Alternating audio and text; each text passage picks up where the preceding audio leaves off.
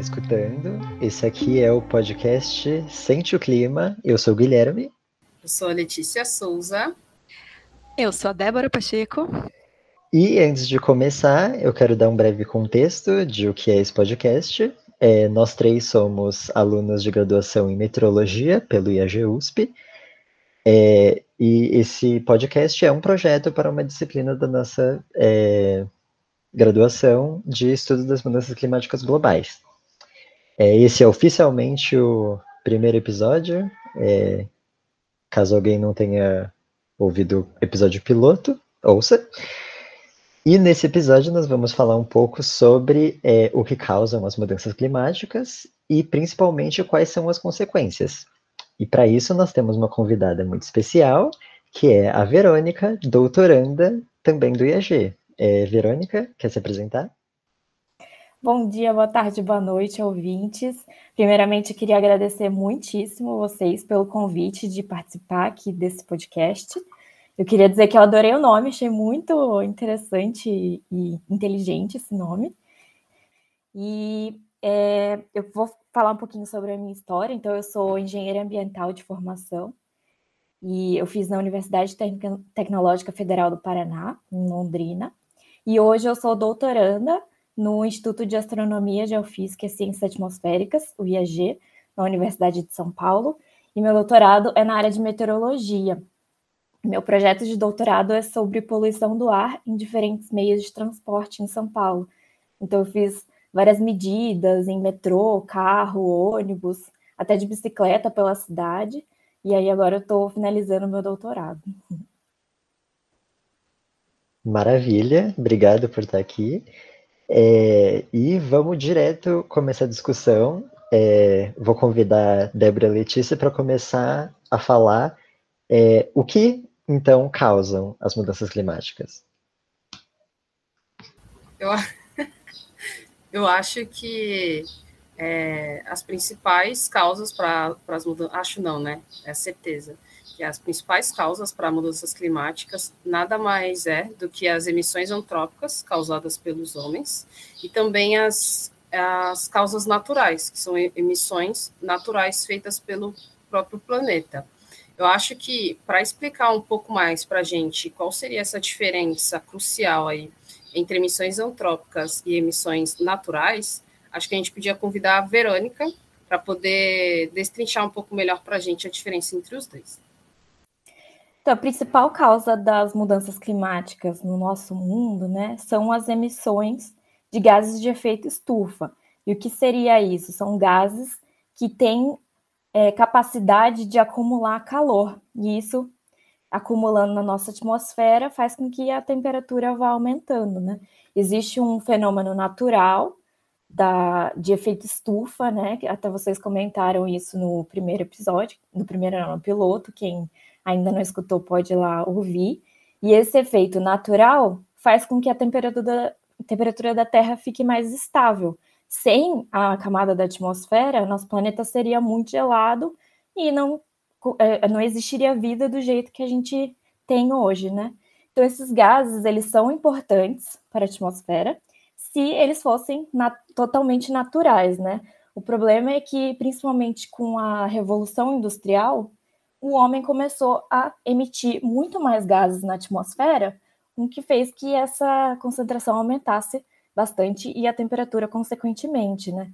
E isso veio, como eu disse, por causa da Revolução Industrial, por causa do aumento da população, né? Então, cada pessoa gasta muita energia, é, queima combustíveis, né, que é a principal fonte antrópica, no caso, tanto na indústria, como nos carros, como até na produção de energia, caso ela não seja é, limpa, né, como nós dizemos.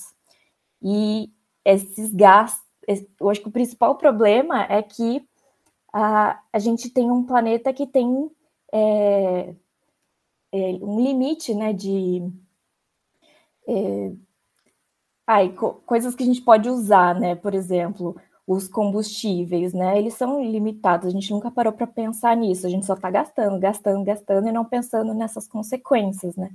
Agora que a gente está começando a, a, perceber, né? É, a temperatura do planeta já aumentou um grau da, em média, né? Já aumentou um grau, a gente já está um grau acima do normal. E o que, que a gente vai fazer, né? Agora. A gente deve, já deveria estar fazendo alguma coisa, né? Bom, complementando né, o que a Verônica falou, é, eu tenho uns dados aqui um pouco alarmantes, mas desde a Revolução Industrial, a, o CO2 presente na atmosfera aumentou em 35%. E assim, é de causar um pouco de impacto, né? Porque pouco tempo pensando, né? Pensando em, em eras, né? A gente está há pouco tempo com 35% a mais de CO2 e ele é responsável por 55% das emissões mundiais de gases de efeito estufa, né? Então, é, assim, é o que a Verônica falou, a gente começou a se preocupar com isso agora. E assim, já era para a gente estar tá preocupado com isso há muito tempo, né? Já começar a fazer essa mudança é, no nosso no nosso ambiente, né? No nosso dia a dia, muito antes. Sim, e se fala muito do dióxido de carbono, é, mas também se esquece de outros, né? Como, por exemplo, o metano, que é inclusive muito mais potente em absorver o calor. É, tem também os clorofluorcarbonetos, que hoje já não são mais tão utilizados, mas também tiveram impacto. É, o óxido nitroso, o black carbon, ou carbono negro, que vem da queima incompleta. É, e Existem causas naturais de mudanças climáticas que, inclusive, causaram grandes mudanças no passado, como, por exemplo, é, erupções vulcânicas e é, variações no, na emissão de radiação do Sol, mas é, o que a gente observa hoje é causado pelas emissões humanas de gases do efeito estufa. Isso é algo que é comprovado por simulações por pesquisas, por experimentos, é, inclusive aquele que ganhou o Nobel da Física em 2021. É, exatamente. Então, na hora que você falou sobre as emissões naturais, porque muitas pessoas falam, ah, as mudanças climáticas não existem, simplesmente tem a, as emissões naturais, tem essas que você mesmo mencionou, mas tem coisas que fazem bem parte assim do nosso dia a dia, que no caso simplesmente é o aparelho digestivo do, do gado, né, que faz a emissão do, do metano, a gente também tem a, os aterros sanitários, tudo que a gente joga fora, joga fora entre aspas, vai para algum lugar, e aí tem os aterros, tem nada mais, nada menos do que as plantações de arroz, que é basicamente o, o que a, os brasileiros comem, né? Também tem a questão da mineração e também queimada, é, queimas de, de, biomassa, né? Quando você falou também que sobre é, as mudanças climáticas, elas estão muito mais são muito mais afetadas pelas emissões antrópicas, no caso dos humanos, do que das naturais.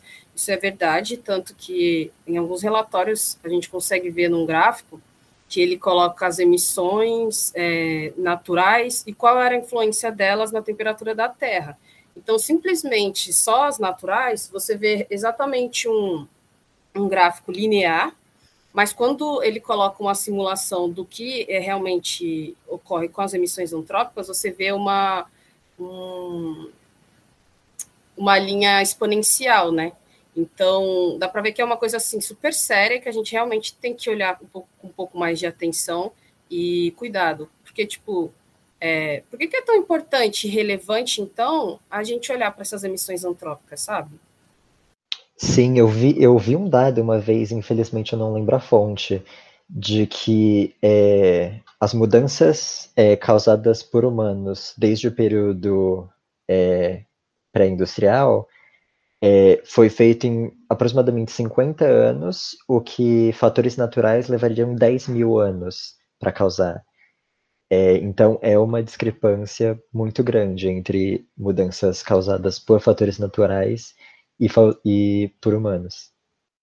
É, se a gente for olhar os dados do Global Carbon Budget de 2020, a gente vê que hoje a gente emite quase 40 gigatoneladas de CO2 na atmosfera, né? E 83% disso é só de queima de combustíveis fósseis, tipo carvão, óleo, gás. E também uma, uma outra grande porcentagem é a mudança do uso do solo, né? Que é uma coisa que às vezes a gente esquece. Mas a mudança do uso do solo, apesar de poder ser natural, hoje em dia ela é por causa da, da mudança antrópica, né? Que a gente que está desmatando a, as nossas áreas verdes, né? É, é, isso que a Verônica falou é bem interessante a gente entrar, porque a mudança do uso do solo é algo que está acontecendo assim desenfreado em todo o mundo, mas aqui no Brasil a gente consegue ver mais claramente que é, áreas que antes eram florestas ou tinham área de proteção, né? A gente está vendo ser devastada por gado, por queimadas, né, para pastos, né, e para madeira, para retirada de madeira, muitas vezes também.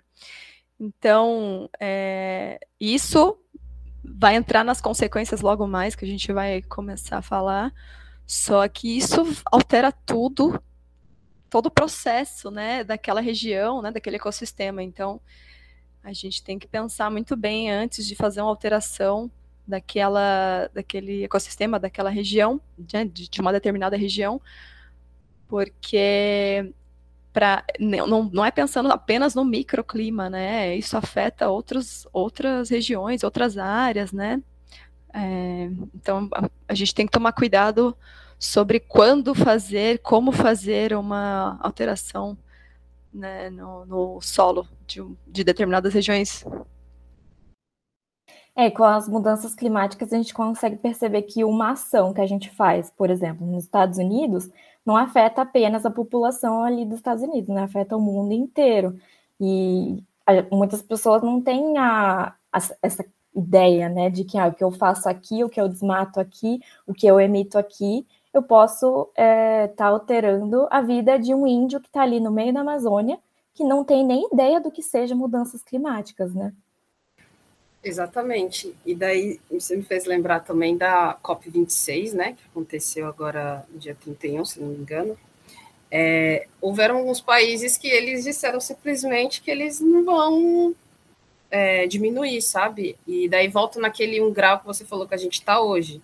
Então, eu estava olhando até uma pesquisa de que estava falando assim, que a frequência de temperaturas extremas, é, ela estava batendo de 1800 a 1900, ele estava batendo um evento extremo de temperatura a cada 10, a cada 10 anos. Mas com a temperatura que a gente está hoje de 1 grau, é de 3 para 10. E daí começa a aumentar num, num grau, assim, uma coisa que você pensa assim que já não tem para onde voltar, sabe? Então, o caso mais hardcore que eu posso dizer assim é o de que se a temperatura global aumentar em 4 graus, simplesmente é, as chances de ocorrer uma temperatura extrema no, no planeta é de 9 entre 10. Então, volta de novo naquilo que a Deb falou sobre desmatamento, um monte de coisa, e tudo, quando você vai olhar, está relacionado ao dinheiro, assim, sabe? E daí, o din alguém quer um pouco mais de dinheiro agora, só que a, o que, que ela está fazendo hoje implica em diversas questões, sabe? Não só econômicas, sociais. Daí acho que pode falar. É, isso que você falou é muito importante e também é, acho que a gente precisa fazer uma reflexão, porque, por exemplo, os nossos governos, eles fazem planejamento de quatro anos. As empresas fazem planejamentos para extrair o máximo de lucro que eles puderem nesse, no próximo ano, no máximo nos próximos cinco anos, né? Então é tudo muito imediatista, né? E a gente esquece das consequências que podem vir após esses quatro anos, né? E toda vez que passa esses quatro anos, parece que a gente volta a estaca zero, né? Porque não tem planejamento. É, aproveitando o gancho de falar um grau, é, alguém pode pensar, ah, mas aumentou um grau, ou 1,1 grau desde o período pré-industrial, isso não é muita coisa. Mas um grau faz uma diferença absurda. É, tipo, se subir mais um grau, é, isso é suficiente para matar quase toda a população de corais do mundo. É, já estamos entrando nas consequências, né? É, mas, assim, se você parar para olhar de fato, a diferença que 1, 1.2, 1.5 graus fazem, é, pode ter um efeito extremamente grave. É, eu acho que o exemplo mais assim emblemático, talvez, desse um grau seja é que se a gente está com uma temperatura de zero graus, a gente tem gelo. Se esquenta um grau, esse gelo vira água, né? Então, aqui a gente já está falando de uma consequência muito importante das mudanças climáticas, que pode ser o derretimento das calotas polares, tanto no Ártico quanto na Antártica, né? E isso, consequentemente, pode aumentar o nível do oceano, né?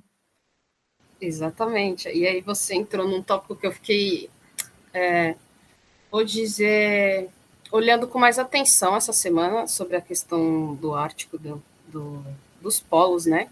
E daí algumas pessoas podem dizer, algumas pessoas mais leigas, né? Ah, eu acho que os polos servem para tentar resfriar o planeta e tal. A gente sabe, né, que tem aquelas correntes de ar, mas é, os polos eles são super importantes para reflexão dos raios solares, né? E daí a gente entra no, no campo do albedo, né? Que meu, tipo, simplesmente a, os polos servem para refletir de volta para o universo, né, digamos assim, o, os raios solares. E daí eles têm uma importância tão gigante que mesmo a atmosfera fazendo esse serviço não é tão, tão grande quanto o dos polos, né? E, e daí você entra num, num ciclo não virtuoso, que é do tipo, cara, simplesmente, quanto mais esses polos vão se derretendo, o, a diminuição, o, a potência desse albedo diminui, faz com que a temperatura da Terra continue aumentando, e daí chega a, a pontos assim alarmantes e até mesmo irreversíveis, porque as calotas polares são gigantescas assim, e daí você acaba pensando, como é que eu faço para reverter tudo isso, sabe?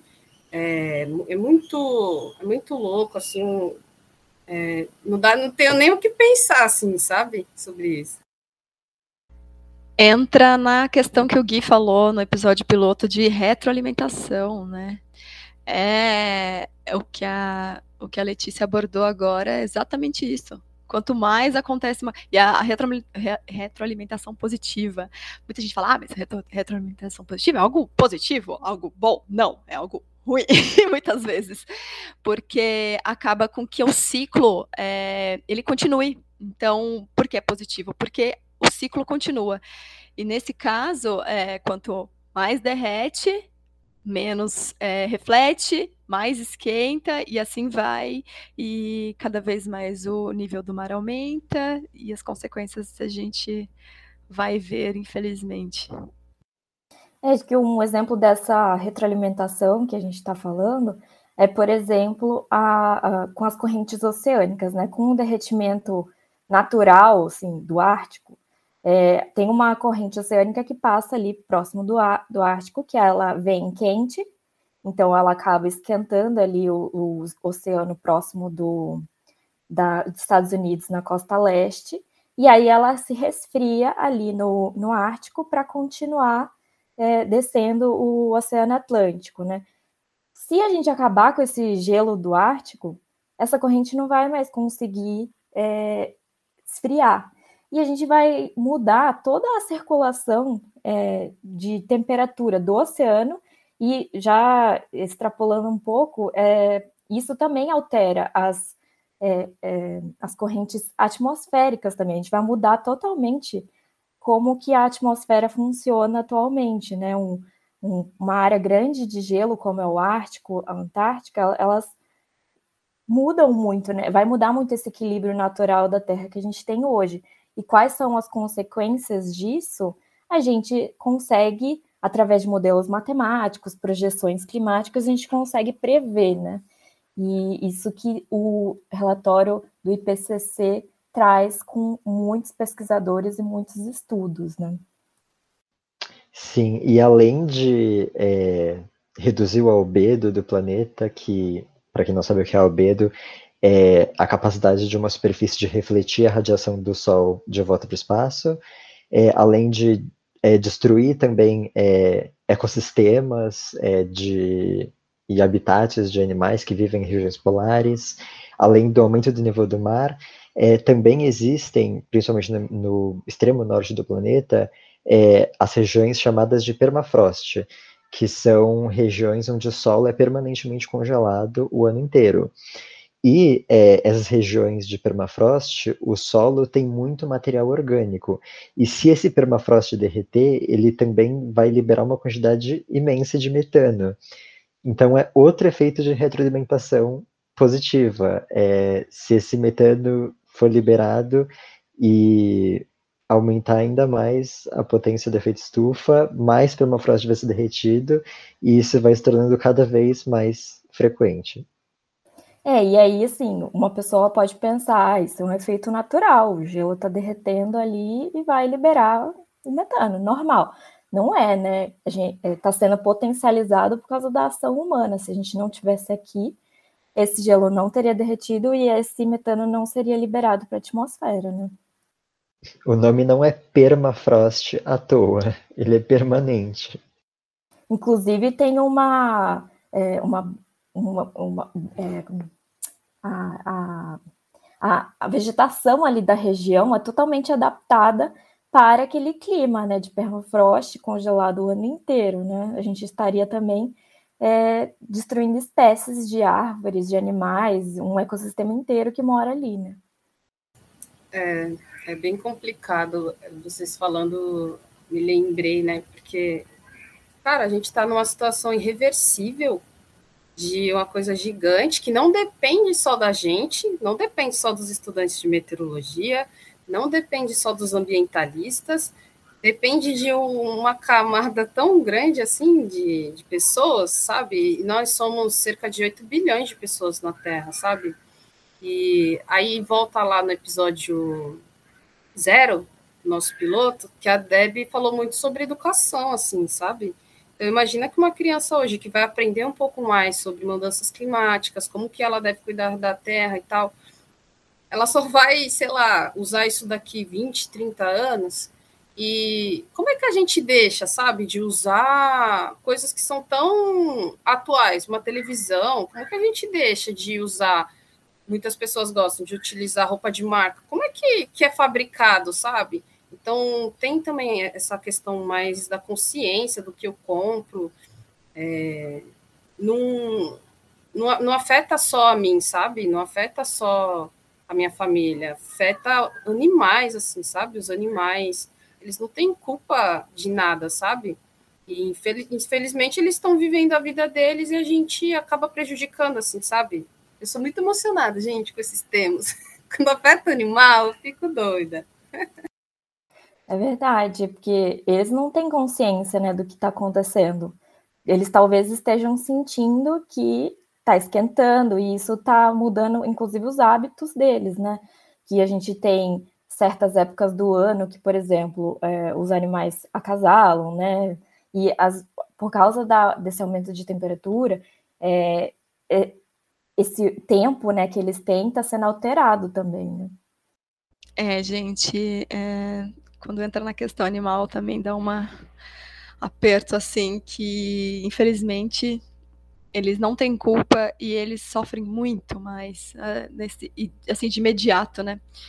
É, isso me lembra o caso da Austrália 2019-20 que 3 bilhões de animais foram afetados pelas queimadas lá. Então, assim, é, eu lembro de, das notícias, das fotos, das, dos vídeos, dos, e eu ficava assim, conformada com aquilo. Eu falava, meu, como ninguém fez nada, como não, não fazem nada. Mas foi um incêndio, foi incêndios né, florestais que queimaram 115 mil quilômetros quadrados de mata. E assim, é, morreu pessoas, né? Pessoas foram afetadas, mas os animais, assim, foi algo devastador. E a Verônica tocou no assunto sobre reprodução, né? Isso também afeta completamente a, onde eles vão se reproduzir, né? Geralmente, ah, vai num lugar mais quente, mas e se aquele lugar já não foi mais confortável para eles, né? Ou se um outro lugar ficar mais frio, ou se aquele lugar que ele já está acostumado muda completamente a, a, o tipo de alimento, né? Porque não vai ter mais aquele tipo de alimento naquela região. Então, é, a gente tem que pensar nisso e com bastante cuidado, porque quando a gente começa a envolver não só a gente, né? Na verdade, assim, as mudanças climáticas vai envolver todo mundo, não tem o que fazer. Mas a gente, quando muitas pessoas, ah, não, isso não vai me afetar, porque isso vai acontecer nos próximos, sei lá, 50 anos. Muita gente que é assim, né? Não tem empatia nenhuma, não tá nem aí. E isso me deixa um pouco revoltada, porque não pensa nem no seu sobrinho, no seu filho, no seu neto, não pensa em nada, porque provavelmente essa pessoa não vai ter a qualidade de vida que, é, que a atual tem, né? É, eu também queria trazer que, assim, a gente fala, né, de mudanças climáticas, até no episódio piloto vocês falam do termo aquecimento global, né? Que o Gui falou que não, não gosta desse termo, né? Inclusive, nos últimos anos a gente tem visto uma mudança, né? Que antigamente a gente falava aquecimento global, aquecimento global. Hoje em dia se fala mais de mudanças climáticas, porque realmente é um termo mais adequado para isso, porque é, a gente está falando aqui do aumento de um grau na temperatura média da Terra, mas se você for olhar os diferentes continentes, né, espacialmente, essa temperatura não é igual na Terra toda, né, é uma média. E se a gente olha isso espacialmente, a gente vê que é, tem regiões no Ártico que já a, a, temperatura já aumentou 3 graus, não é só um, já são três. É, a região, é, o hemisfério norte do planeta tem aumentado mais a temperatura. Né? Uma das razões disso é que a parte norte do nosso planeta tem mais é, continente. Né? O continente, a Terra, ela tem o, uma capacidade térmica diferente da água. Né? A água aguenta é, manter sua temperatura com é, diferentes, é, tipo, ela ab consegue absorver mais calor antes de mudar a temperatura dela. Já o continente, pequenas diferenças de temperatura já conseguem mudar né, essa temperatura dela. Então a gente observa um aumento de temperatura maior no hemisfério norte do que no sul. Mas isso não quer dizer que nós aqui no Brasil, por exemplo, estamos salvos, né? É, aqui no Brasil a gente já vê um aumento de temperatura na ordem ali de 2 graus na parte mais é, central, né, do, ali na, em Goiás, no norte de Minas, no sertão nordestino, a gente já observa aumentos de temperatura média de, na ordem de 2 graus, né? É, e conclu é, continuando, né, sobre essa, esse aumento da temperatura desigual, né, no, no planeta, eu tenho um dado aqui sobre a Alemanha, que teve um evento climático drástico, assim, né, nesse ano, que foi a, aquelas inundações que teve, e saiu sobre, saiu um dado sobre um sobre lá que lá é tão industrializado que está aquecendo duas vezes mais rápido que a taxa de aquecimento global. Isso foi afirmado por um, por um, por um especialista né, do assunto, e, e isso já entra na parte de chuvas, né, que altera totalmente o regime de chuvas. Quanto mais quente, mais evaporação e a quantidade de chuvas assim aumentou muito na região oeste, né? Teve 205 mortos naquela região, entre Bélgica, Alemanha e Holanda.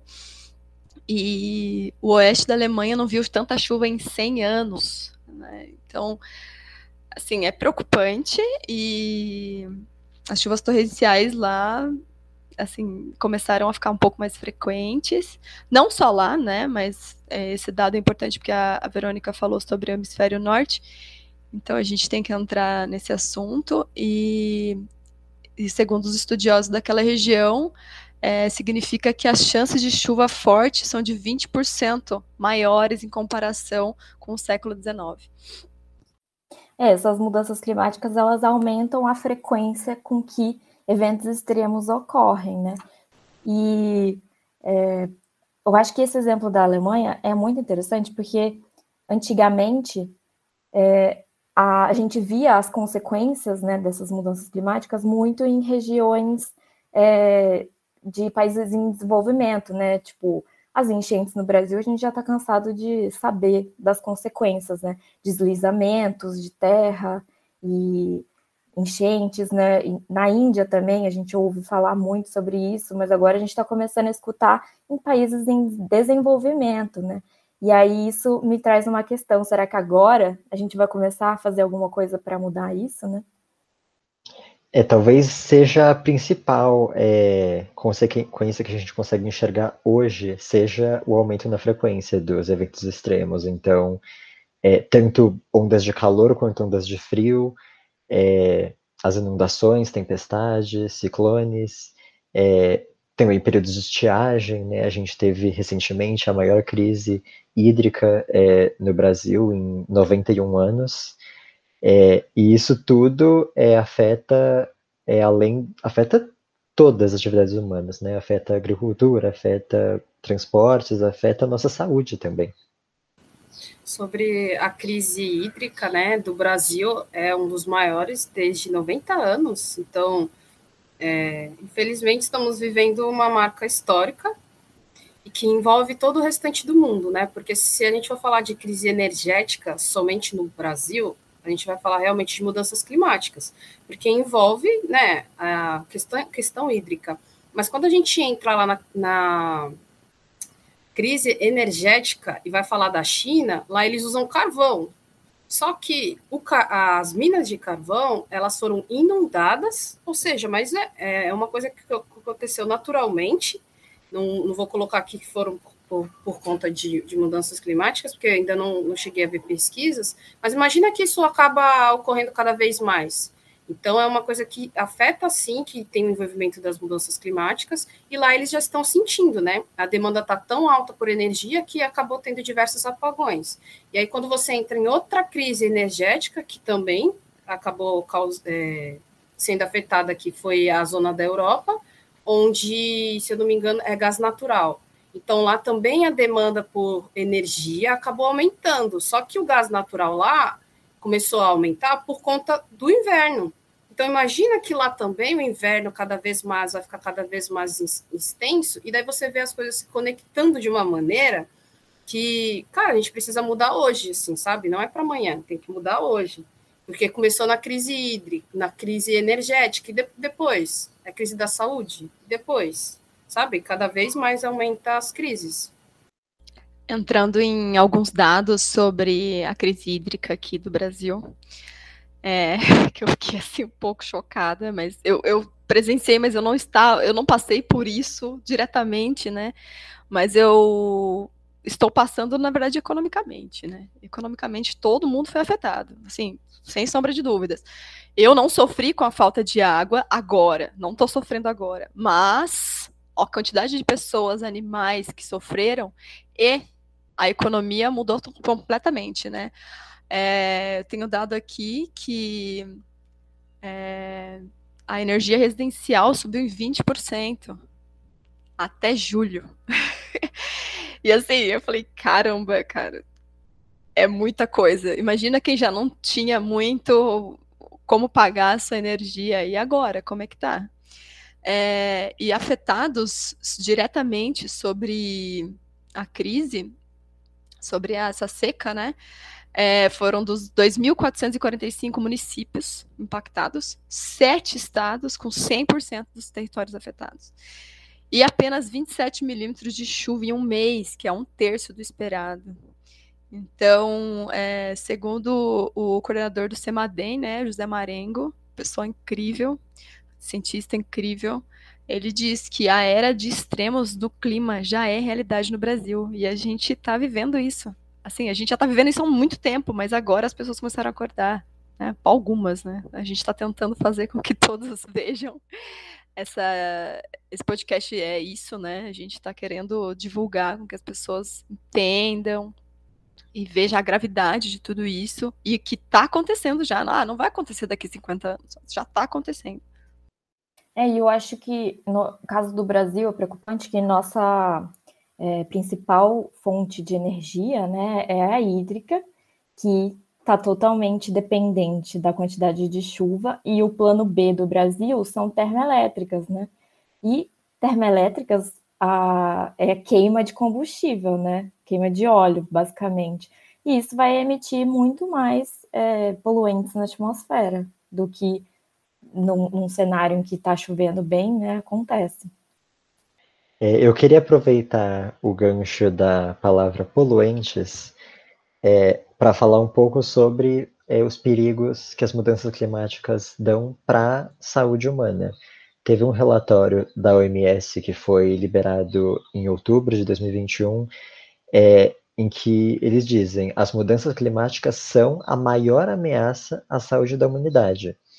E isso vai desde é, mortes causadas por eventos extremos, inundações, é, mas também pela poluição atmosférica. É, o dado da OMS diz que é, a cada minuto no mundo, 13 pessoas perdem a vida por causa da poluição do ar. É, tem algum, eu acho que foi em 2018, né, um relatório da Organização Mundial da Saúde que diz que 7 milhões de pessoas morrem por ano por causa de poluição do ar, tanto indoor, né, que seriam os ambientes internos, né, nossas casas e tal, e nos ambientes externos, que é aqueles momentos que a gente está na rua, né, em ambientes abertos. E esse número é muito preocupante, porque se a gente faz um paralelo, por exemplo, com o número de pessoas que morreram por causa do Covid, é, que, que, se não me engano, eu não sei quanto, quanto que esse número está agora, mas eu olhei uns meses atrás, estava assim, 4 milhões. E isso, a pandemia já faz mais de um ano. Se você for ver, a quantidade de pessoas que morrem por poluição do ar é muito maior do que por causa de, do, do corona, não, não querendo desmerecer, né, nem ah, todas as mortes que ocorreram por causa disso, mas a gente percebe que a poluição do ar não tem tido a importância que deveria ter, né? A quantidade de pessoas que morrem silenciosamente por causa da poluição do ar é muito grande e as pessoas não têm noção disso, né? Como se a poluição do ar fosse um, é, um matador silencioso, né? E, inclusive, uma matéria da National Geographic desse ano é, fala exatamente sobre isso, né? Como a, como se a poluição do ar fosse uma pandemia em, é, em slow motion, né? Como se fosse uma, uma pandemia estendida. E as pessoas não têm ideia disso, né? Porque o, a poluição do ar, é, na maioria das vezes, é invisível aos nossos olhos, né? Quando nós vemos a poluição do ar, é porque a situação está muito gritante, né?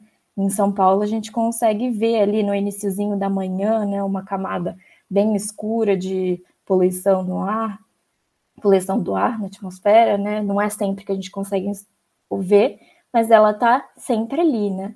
E não só falando de São Paulo, né, que é uma grande, uma mega cidade, a maior mega cidade do Brasil, mas se a gente pega as cidades no interior, a gente não tem nem ideia de do que está acontecendo ali, porque a gente não tem estações de monitoramento, né?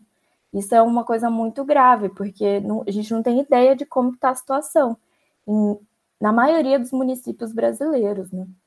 É, exatamente.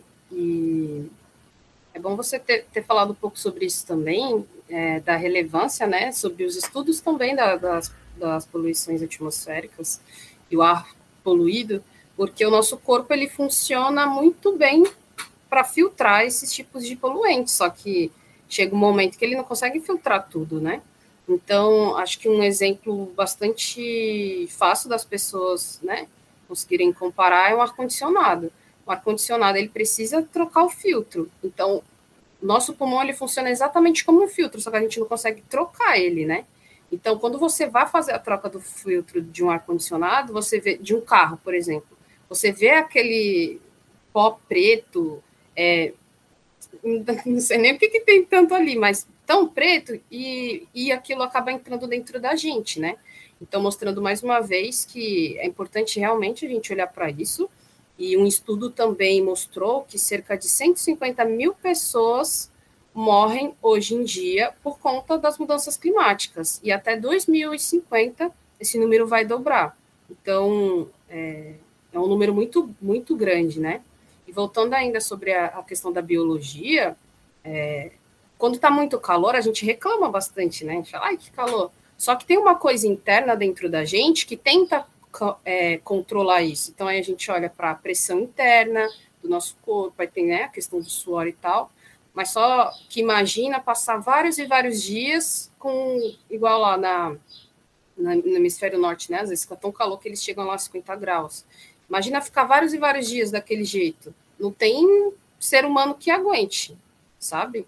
Então, é, quando a gente olha para a biometeorologia, isso se encaixa muito bem, né? Então é importante também estudar isso, porque o que a gente está emitindo volta para a gente, de alguma forma, está voltando, e muitas pessoas estão morrendo por conta disso. É importante falar também que a poluição do ar, ela é tanto por é, gases, né, quanto partículas.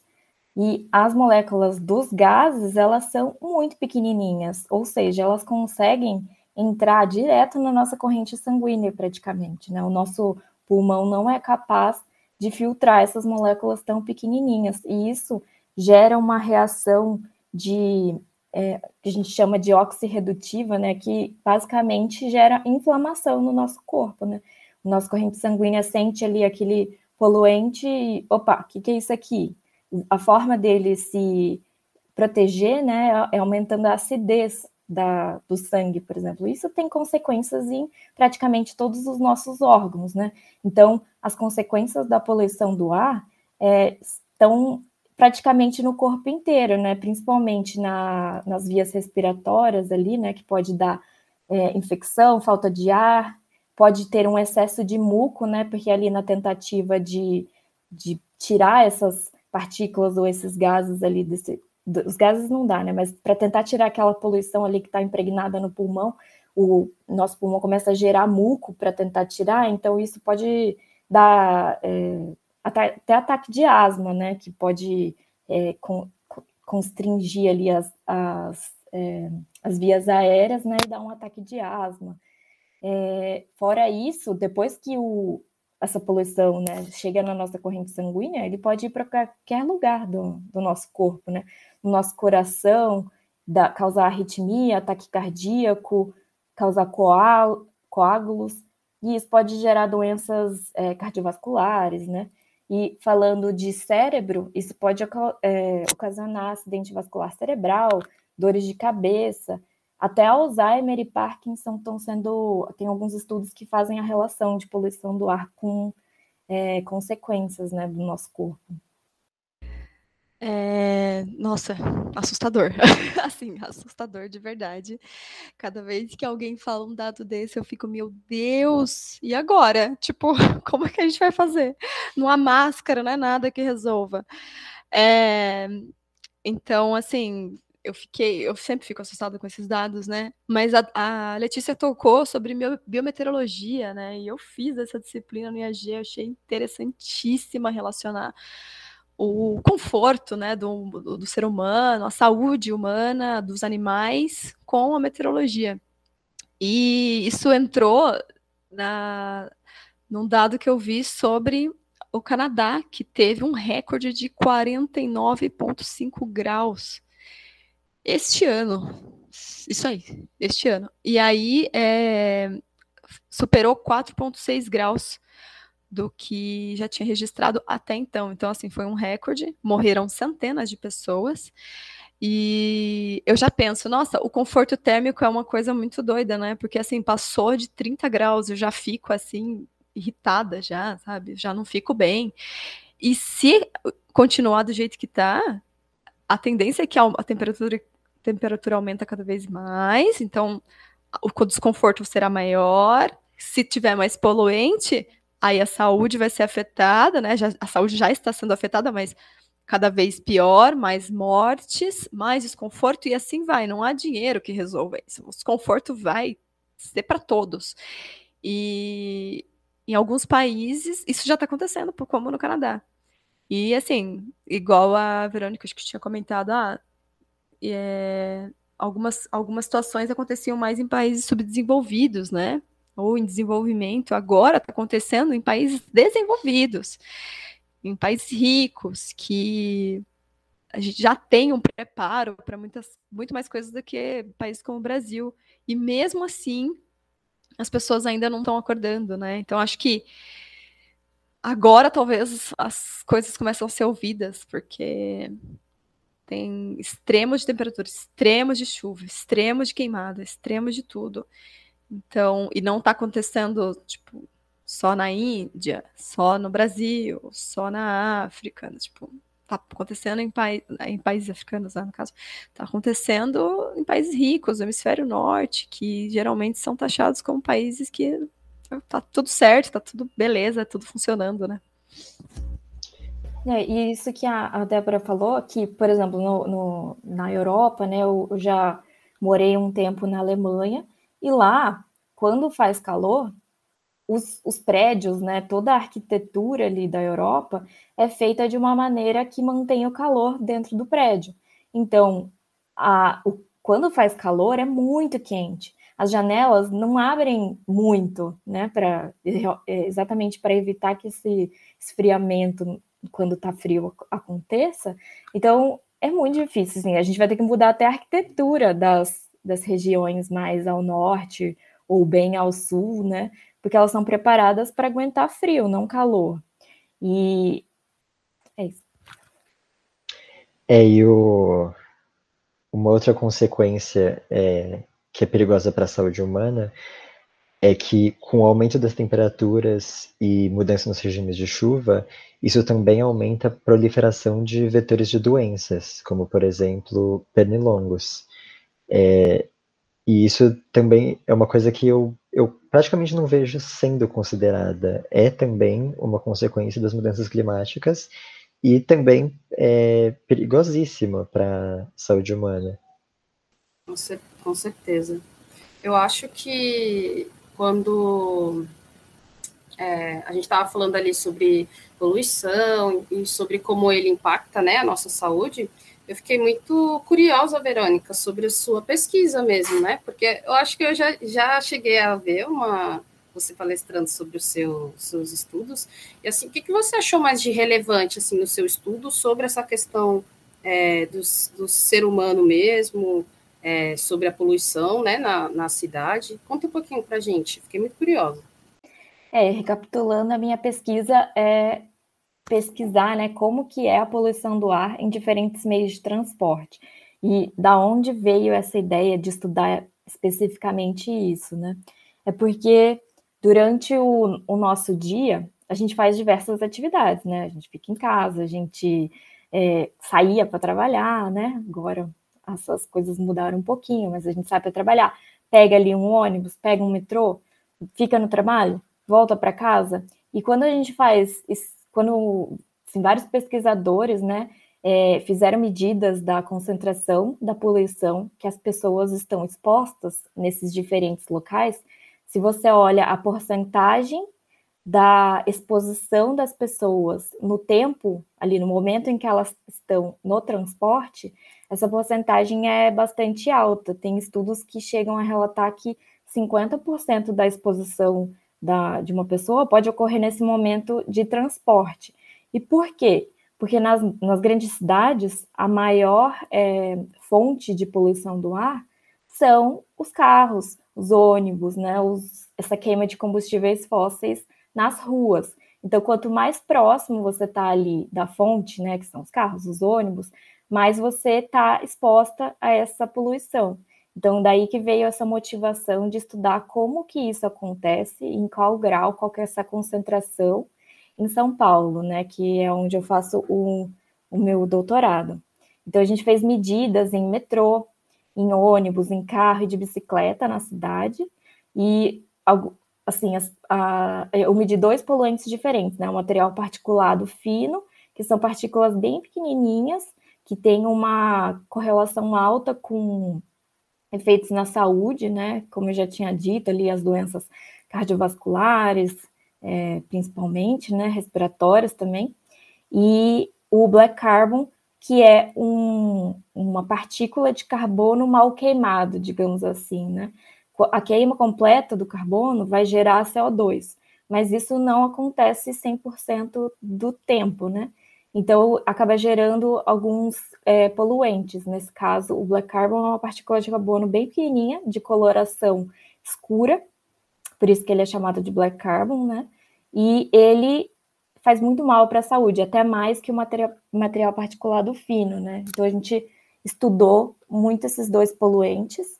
E o black carbon também é uma, é, é uma forma, é um, um é, tipo um tracer da queima de combustíveis fósseis, né? Seria uma confirmação que é, a, os, a, essa queima de combustíveis é que está causando essa, essa, esse black carbon, esse material particulado nos meios de transporte, né? E nas medidas que eu fiz, é, a gente fez é, é as concentrações mais altas foram no metrô. E eu achei essa, esse resultado muito interessante, assim, ele, essa, essa concentração maior no metrô não é vista em todos os locais.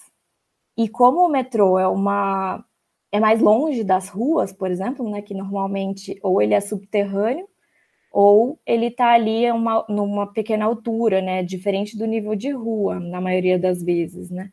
E mesmo assim ali a gente mediu as maiores concentrações, a gente achou isso muito curioso, muito curioso, né. E uma das, das teorias para que essas concentrações são mais altas ali no metrô é que é, existe alguma fonte de poluição interna ali no metrô, né, que seria a frenagem da, ali do mecanismo da, da, das rodas, das engrenagens ali do metrô, né? Essa freada e toda a estrutura do metrô é metálica, né? E isso tudo vai soltando partículas ali com o uso, né? E isso poderia ser uma das causas que essa concentração é mais alta no metrô. E as concentrações entre carro e ônibus, a gente achou que as concentrações são mais altas no ônibus, né? No carro, a gente está, assim, teoricamente mais protegido, porque a gente tem controle sobre se a gente fecha a janela, se a gente liga a recirculação do ar, né?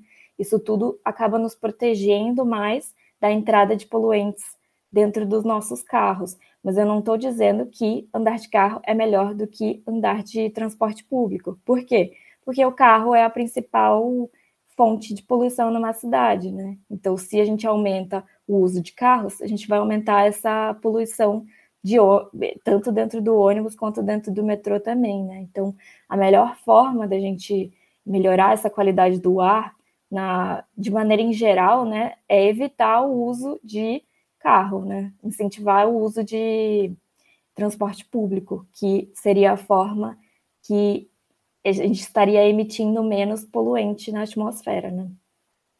Muito interessante. Vou deixar você falar, Debbie.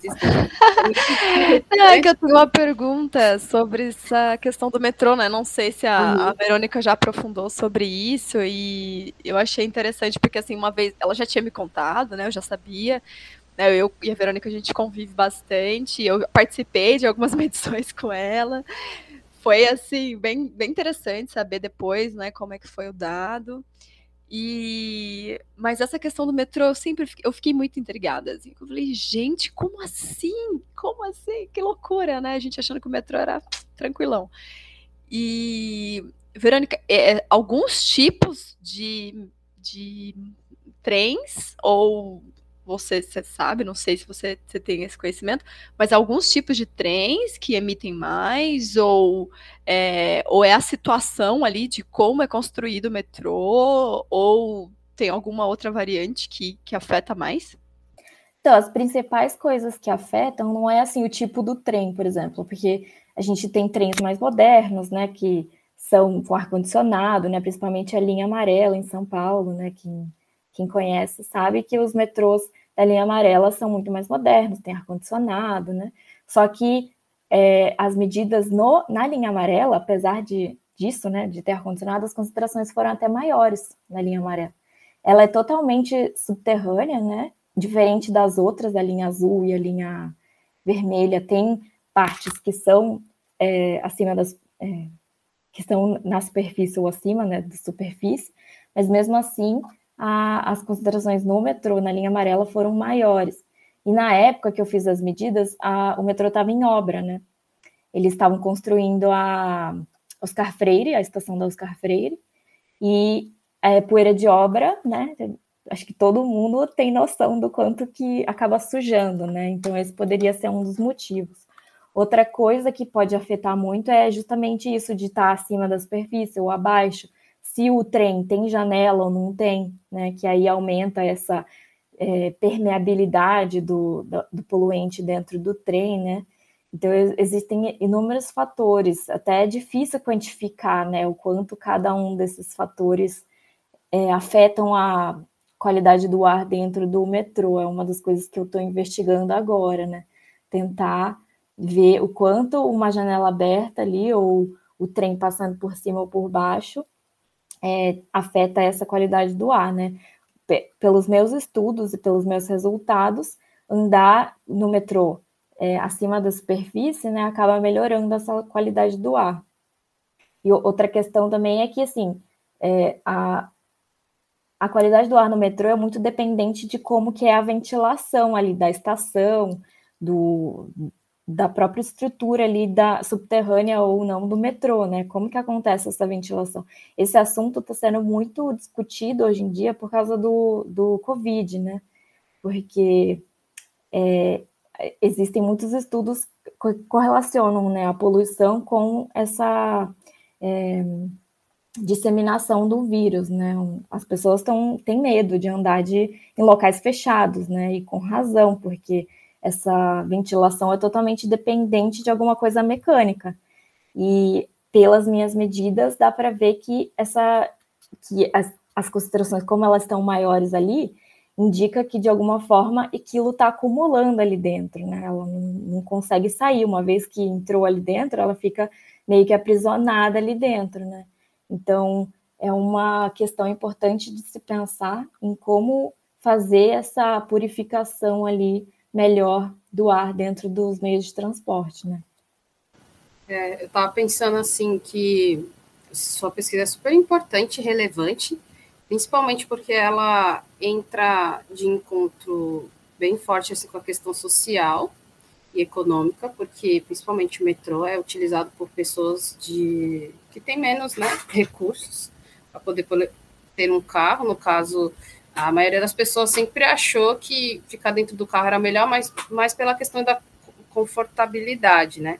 Mas a gente vê também que ali ter um carro ou não também é uma questão que ajuda ali na, na questão do poluente. Mas olhando aí de forma mais dentro de São Paulo, a gente pode dizer que é uma, uma pesquisa, pesquisa relevante do ponto de vista micro, mas quando a gente olha para um ponto mais macro, assim, quando a gente fala de planeta Terra mesmo, imagina as outra, outras pesquisas e outras é, outros pontos relevantes assim que a gente pode entender um pouco melhor sobre o nosso corpo. É, entender, tipo, cara, eu indo pegar o metrô corro algum risco, assim, sabe? É, de, de poluição do ar forte. Então, acho que, voltando um pouco também no tema de mudanças climáticas, né? Essa questão social ela está muito apegada a, a como que a pessoa vai viver, se ela vai viver mais, se ela vai viver, vai viver menos, porque eu tá todo dia lá dentro de um metrô, dentro de um ônibus afeta, né, a, a expectativa de vida, por exemplo. E aí também tem relação com a questão econômica. Então, de novo, tá tudo sempre muito conectado, sabe? É, como você falou, né? É, é, é que eu tinha falado né, que as concentrações que eu medi foram maiores no metrô, só que quando a gente leva em consideração o tempo que a gente demora é, em cada meio de transporte, né, o metrô normalmente a gente gasta menos tempo.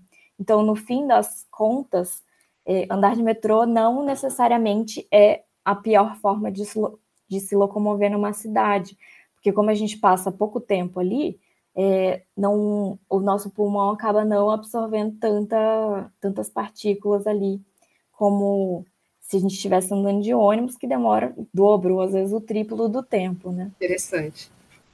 E aí, outra questão interessante, fazendo esse paralelo com mudanças climáticas, né? É que no, quando a gente fala de gases de efeito estufa, normalmente a gente não. A gente está falando de CO2, metano, né? Só que os, é, esses poluentes que eu medi, por exemplo, no metrô, né, o material particulado fino e o black carbon, eles são outros poluentes, e só que eles também têm efeito no clima, apesar deles terem um tempo de vida mais curto, né? Quando a gente fala de gases de efeito estufa, são gases que ficam na nossa atmosfera por anos, né? Décadas às vezes. E quando a gente fala desse do material particulado fino, do black carbon e outros poluentes, né? Eles são mais, de tempo de vida mais curto, né? Ou seja, às vezes eles duram ali minutos, é, horas, dias no máximo, né? Só que eles têm efeitos climáticos, sim. né? Eles é, são um pouco mais difíceis de estimar o quanto, mas eles têm efeitos também. Inclusive, o material particulado, ele é, é um precursor de nuvens, por exemplo, né?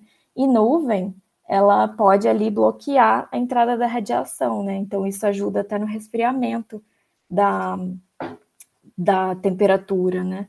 E dependendo do que esse, essa partícula, essa, essa poluição é feita, né? E tem efeitos tanto de aquecimento, como é o caso do black carbon, por exemplo, né? Por causa da coloração dele, ele é, contribui muito para o aquecimento.